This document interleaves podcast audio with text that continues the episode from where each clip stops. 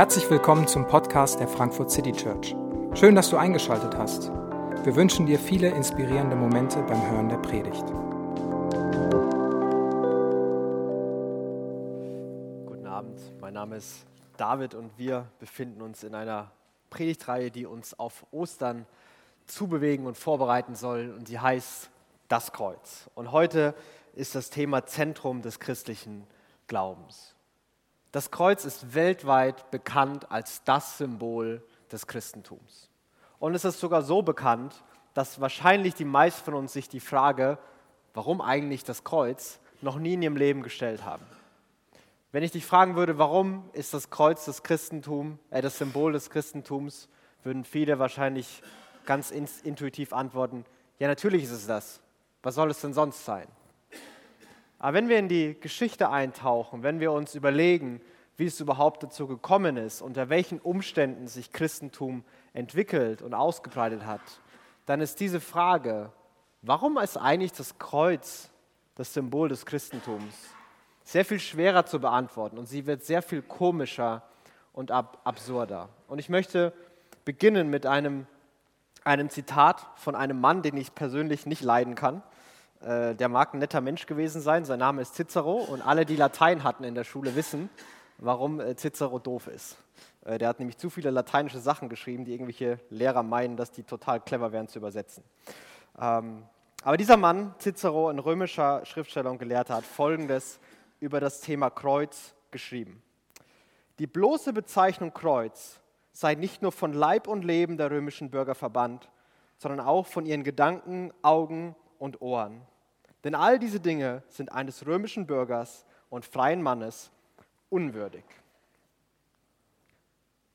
Cicero beschreibt die, die Strafe der Kreuzigung und des Kreuzes. Er sagt, allein der Gedanke daran, allein die Vorstellung, ob man es jemandem androht oder ob er sich vorstellen muss, ist Menschen unwürdig. Das ist eines römischen freien Bürgers unwürdig. Und die Strafe der Kreuzigung, du musstest schon ein ganz besonderer Mensch sein, dass du die bekommen hast. Erstens, du durftest kein Römer sein. Also es war nur für Sklaven und Ausländer bestimmt. Und dann musstest du ein politischer Aufrührer oder ein Terrorist sein. Also für diese bestimmte Art von Gruppe. Ausländische Terroristen, das waren die Leute, die gekreuzigt wurden. Für Römer undenkbar, ausländische Terroristen, die wurden gekreuzigt. Und Christen haben das Kreuz als Symbol genommen für ihren Glauben. Wenn man gehört hat, dass jemand gekreuzigt wurde, dann wussten alle Leute instinktiv zwei Dinge über diese Person. Erstens, der hat es mit Sicherheit verdient gehabt. Denn das wurde nicht leichtfertig ausgeteilt. Menschen, die gekreuzigt wurden, waren die, die terroristisch aktiv waren, die Menschen umgebracht hatten aufgrund einer politischen oder religiösen Agenda. Diese Leute waren der Abschaum vom Abschaum. Diese Leute hatten es verdient. Und jeder wusste das sofort. Das war verdient. Und das Zweite war, der war von allen geächtet und verachtet und verspottet. Die eigenen Familien haben mit Sicherheit versucht, das geheim zu halten und dafür zu sorgen, dass nie jemand rausfindet, dass jemand aus der eigenen Familie mal jemals an einem Kreuz gestorben ist. Man hat es verdient, man war verachtet und verspottet.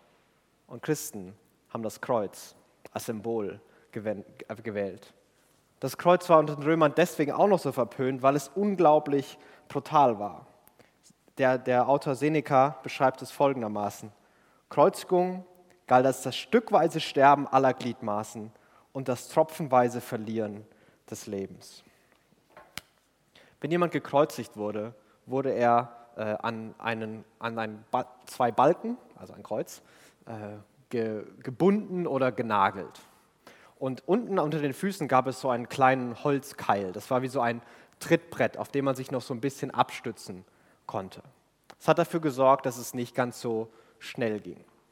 Normalerweise sind Leute über mehrere Tage jämmerlich an diesen Kreuzen gestorben und irgendwann dann nach mehreren Tagen entweder erstickt oder verdurstet oder was auch immer. Bis der letzte Tropfen Leben aus ihnen herausgetropft war.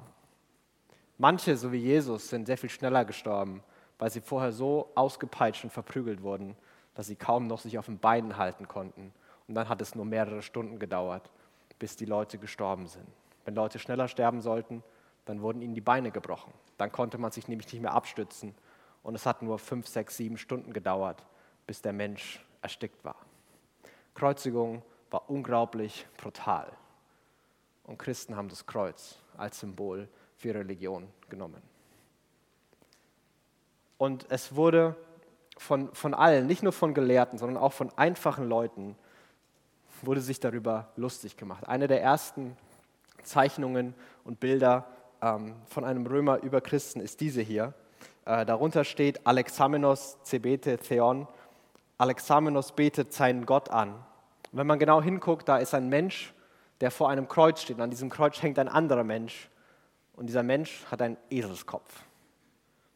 Dieses Bild soll zeigen, wie absurd, wie albern, wie lächerlich, wie dämlich die Vorstellung war, dass es da Menschen gab, die einen gekreuzigten als Gott und Herrn an, an, verehrt und angebetet haben. Und Christen haben Kreuz als das Symbol genommen. Die christliche Botschaft am Anfang war, dass Gott Mensch geworden ist, in Jesus am Kreuz gestorben ist, auferstanden ist und jetzt der Herrscher der Welt ist. Und allein in dieser Botschaft, man hätte die Krippe nehmen können, man hätte ein leeres Grab nehmen können, man hätte eine Krone nehmen können oder einen Thron nehmen können.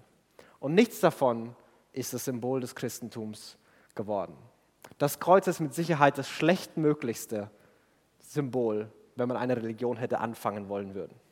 Also wenn es jemals ein Meeting gegeben hat, wo die Apostel zusammensaßen und sich über Marketing und Branding Gedanken gemacht haben und gesagt, okay, wir wollen hier eine Weltreligion starten, das muss ein geiles Symbol werden, was nehmen wir? Dann wäre Kreuz mit Sicherheit als allererstes rausgeflogen aus dem Pool von Ideen. Dann wäre die Botschaft der Kreuzigung sehr viel leichter unter den Teppich gekehrt worden.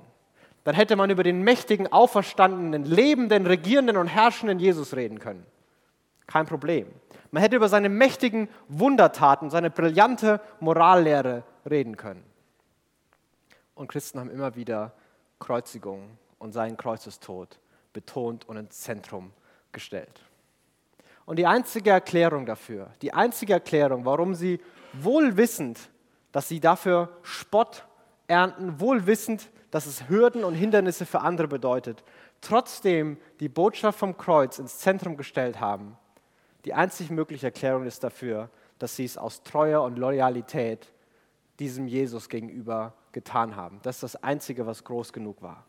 Wenn wir uns das Leben von Jesus betrachten, hat Jesus von Anfang an sehr, sehr fokussiert gelebt. Und er hat fokussiert gelebt hin auf seinen Tod. Er hat Wunder getan, er hat große Moralreden und, Moralreden und Reden über Gott gehalten und er wurde immer mal wieder gefragt, hey Jesus, kannst du nicht bei uns bleiben? Kannst du noch ein paar Wunder tun? Kannst du noch ein paar Kranke heilen? Und Jesus hat immer wieder gesagt, nein, ich muss weiter. Dafür bin ich nicht gekommen. Ich bin gekommen, um mein Leben zu geben. Ich bin gekommen, damit ich mein Leben gewaltvoll verliere. Jesus wusste, er würde sterben. Jesus wusste, in Johannes 12 sagt er, das ist der Moment, für den ich in die Welt gekommen bin. Und er redet über seine Kreuzigung. Das war das Zentrum seiner Mission. Der Theologe John Stott fasst es so zusammen. So wichtig seine, also Jesu Lehre, sein Vorbild und sein Werk der Barmherzigkeit und, und Macht auch sind. Nichts davon war der Mittelpunkt seiner Mission. Was sein Denken beherrschte, war nicht das Leben, sondern das Geben seines Lebens. Dieses letzte Selbstopfer war eine Stunde, für die er in die Welt gekommen war. Jesus ist in die Welt gekommen, um sein Leben zu geben. Und selbst als er dann gekreuzigt war, war es nichts, was eben als notwendiges Übel unter den Teppich gekehrt wurde, nicht mal von Jesus selbst.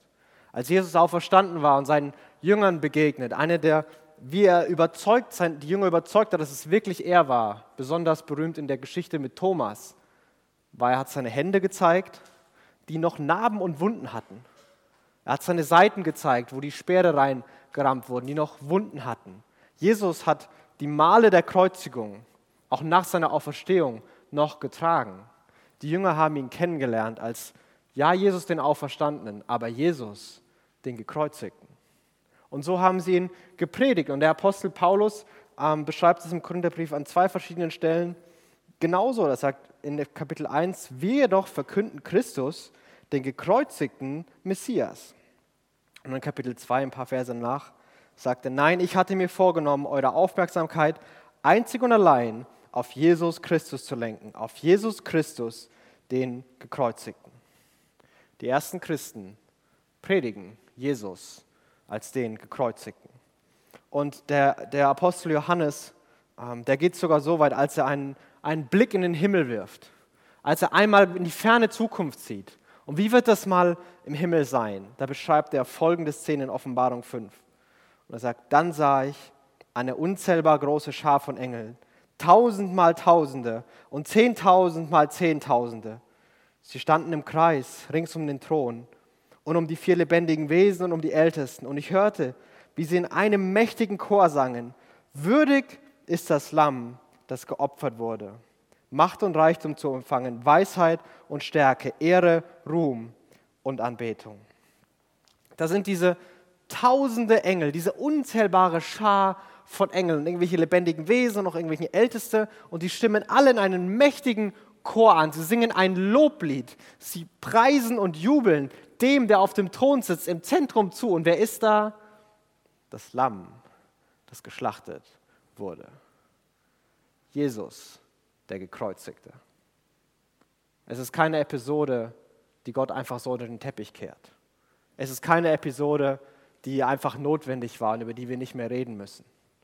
Es ist das Zentrum und die zentrale Idee christlichen Glaubens, dass Jesus, Jesus, der Gekreuzigte, ist. Und die Apostel wussten, Paulus wussten, alle anderen wussten, dass sich daran die Geister scheiden werden. 1. Korinther wieder, Kapitel 1, Vers 23. Wir doch verkünden Christus, den gekreuzigten Messias. Für die Juden ist die, diese Botschaft eine Gotteslästerung und für die anderen Völker völliger Unsinn. Für die hingegen, die Gott berufen hat, Juden wie Nichtjuden, erweist sich Christus als Gottes Kraft und Gottes Weisheit. Paulus wusste, dass sich an diesem Kreuz die Geister scheiden werden. Für die einen wird es Spott und Unsinn und albern sein und für die anderen wird es Leben und Hoffnung und Freiheit bedeuten. Und bis heute ist dieses Kreuz der Punkt, der der entscheidende ist, ob wir Christen sind oder nicht. Was Menschen zu Christen macht, ist, ob sie sich mit diesem Kreuz und mit diesem Jesus, dem Gekreuzigten, identifizieren können, an diesen Jesus glauben. Wir könnten die christliche Botschaft so präsentieren, dass wir darüber reden, dass wir einander lieben sollen. Wir sollen in einer Welt leben, in der wir einander lieben. Wir sollen tolerant sein. Wir sollen jedem vergeben und mit jedem in Frieden leben. Und sogar unseren Feinden, sogar die sollen wir lieben. Und kein Opfer soll zu groß sein. Wir sollen absolute Selbsthingabe leben, unser Leben geben und in Liebe und Toleranz miteinander leben. Und ja, das ist Teil christlicher Botschaft.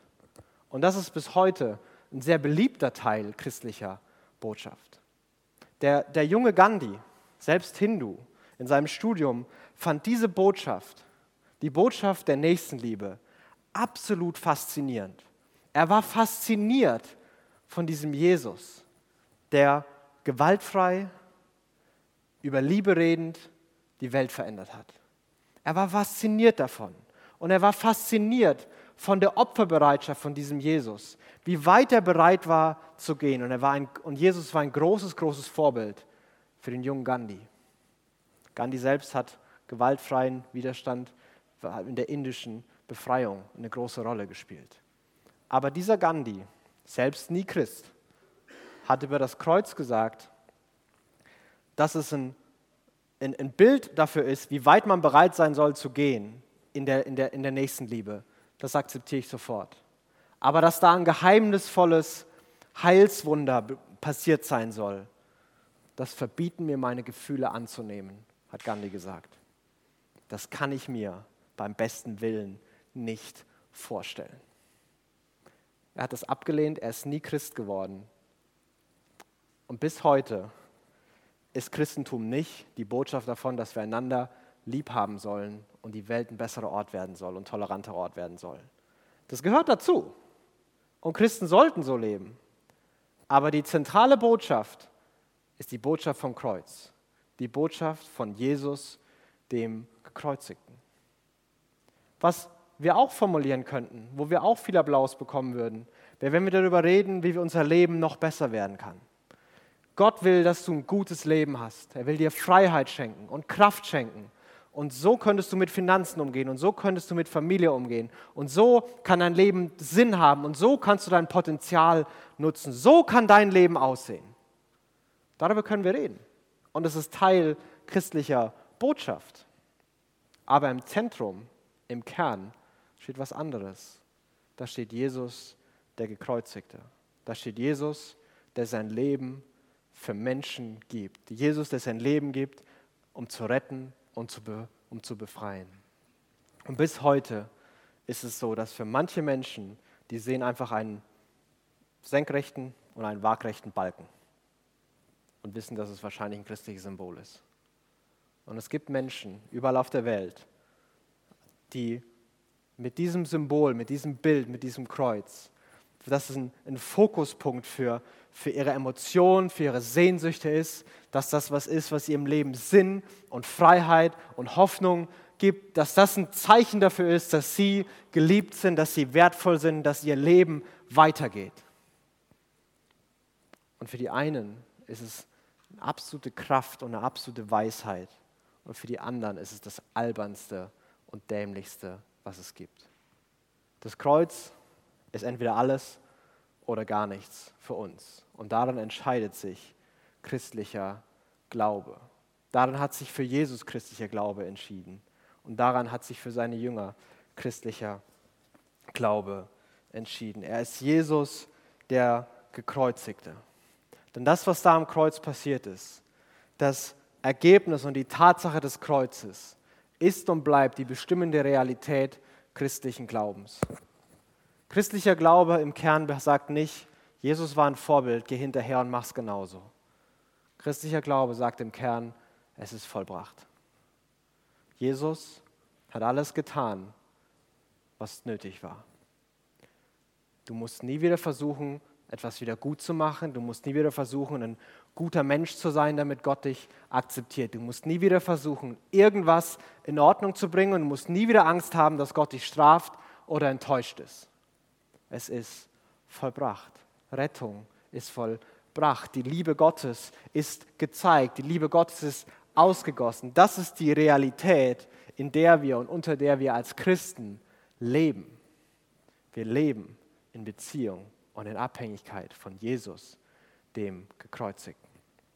Und Paulus ähm, geht noch weiter und er beschreibt es in diesem letzten Vers von den Versen, die wir lesen, so. Und er sagt, denn hinter dem scheinbar so widersinnigen Handeln Gottes steht eine Weisheit, die alle menschliche Weisheit übertrifft.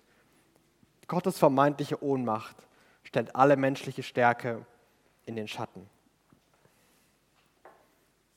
Hinter dem scheinbar so widersinnigen Handeln steckt Weisheit. Und hinter der Schwäche steckt eine unglaubliche Kraft. Und Paulus will sagen, in seinem unsinnigsten und in seinem schwächsten Moment ist Gott immer noch stärker und weiser, als Menschen je sein werden. Wie viele Menschen haben schon mit Kraft und Gewalt und Kriegen versucht, die Welt zu einem besseren Ort zu machen? Wie viele Kriege wurden schon geführt mit gerechten Absichten, um zu befreien, um, um was auch immer daran versprochen war? Wie viel Gewalt haben wir schon eingesetzt? Und sind wir angekommen? Wir warten immer noch auf eine Welt, die nicht mehr vom Tod und von Leid bestimmt ist. Und das Zeug, und da gibt es diesen Jesus und das Zeugnis von allen, die an diesen Jesus glauben, ist, dass sie eine Freiheit und ein Leben gefunden haben und dass ihr Leben auf einmal eine Kraft und eine Perspektive bekommen hat. Das, was keine Gewalt in der Welt konnte, konnte Jesus. Wie viele Theorien und Philosophien haben wir in dieser Welt schon gehört und haben wir schon versucht umzusetzen. Wie die Welt endlich dieses paradiesische Utopia werden kann, nach dem wir uns alle sehen. Wie die Welt ein bisschen mehr Friede und Freuden in sich bergen kann. Wir brauchen mehr humanistische Werte, wir brauchen mehr Aufklärung, wir brauchen mehr Bildung, wir brauchen mehr wirtschaftlichen Fortschritt, wir brauchen mehr Toleranz, was auch immer. Wir haben schon über Jahrhunderte und Jahrtausende versucht, Ideen und Philosophien zu implementieren. Und die Welt ist immer noch kein besserer Ort.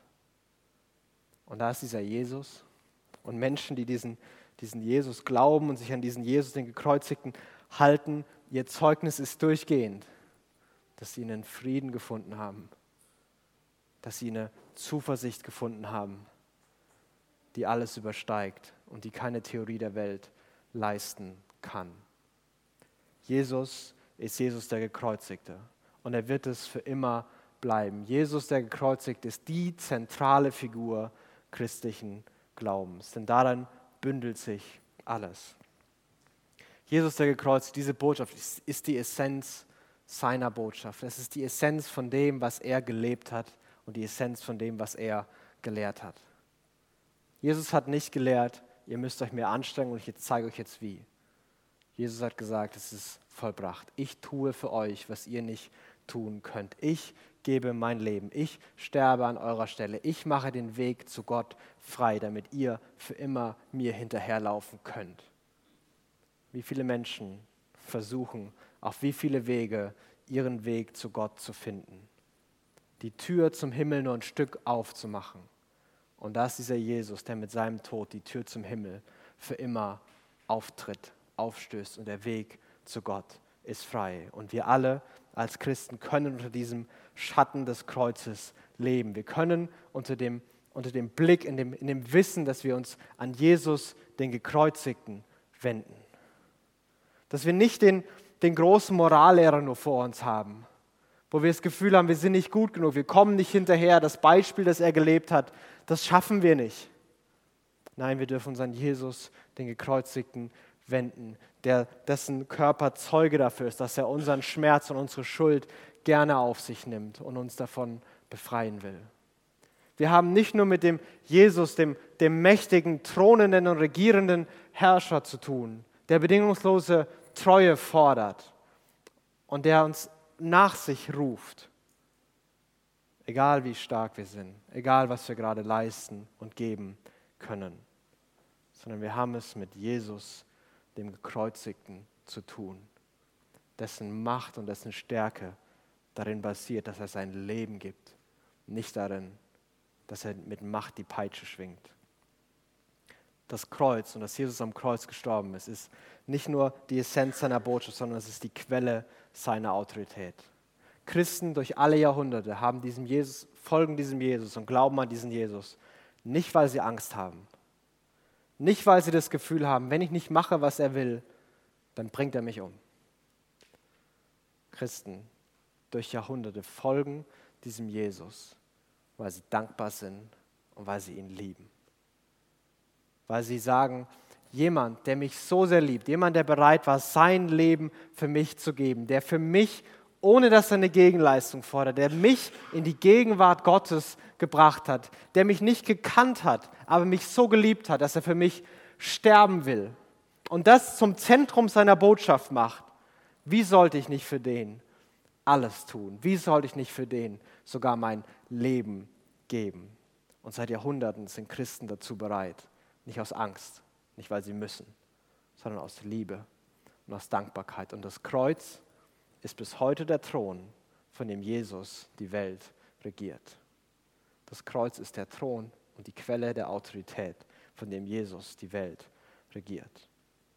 Jesus ist Jesus der Gekreuzigte, denn er ist Retter für immer. Wir werden da nächste Woche noch tiefer reinschauen. Aber Jesus ist der, der für immer den Weg zu Gott, Rettung, eine Beziehung zu Gott möglich gemacht hat. Und das ist nichts, was unter den Teppich gekehrt wird. Okay, Kreuzigung reden wir nicht mehr drüber. Nein, das ist das Zentrale, dass Jesus uns in Beziehung zu ihm wieder einlädt. Und dass Jesus, Jesus der gekreuzigt ist, der Grund dafür, dass Christen seit Jahrhunderten singen und loben und staunen und anbeten. Dass sie mit ihrer Dankbarkeit und ihrer Freude und ihrem Staunen nicht anders können, als zu jubeln, zu singen und diesen Gott zu verehren. Nicht, weil sie müssen, sondern weil da so eine, so eine Freude in ihnen ist, so ein Staunen in ihnen ist, dass sie gar nicht anders können, als den anzubeten, der sein Leben an einem Kreuz gegeben hat. Christlicher Glaube ist Glaube an Jesus, den Gekreuzigten. Und am Kreuz, und was wir da sehen, ob das für uns Liebe und Hoffnung und Freiheit und Sinn im Leben bedeutet oder ob es für uns eben zwei Striche sind. Darin entscheidet sich unser christliches Leben, darin unterscheidet sich christlicher Glaube und darin unterscheidet sich die Geschichte der Welt. Und ich möchte beten, dass Jesus uns dieses Bild von seinem Kreuz, was das bedeutet, neuer und tiefer in unsere Herzen legt.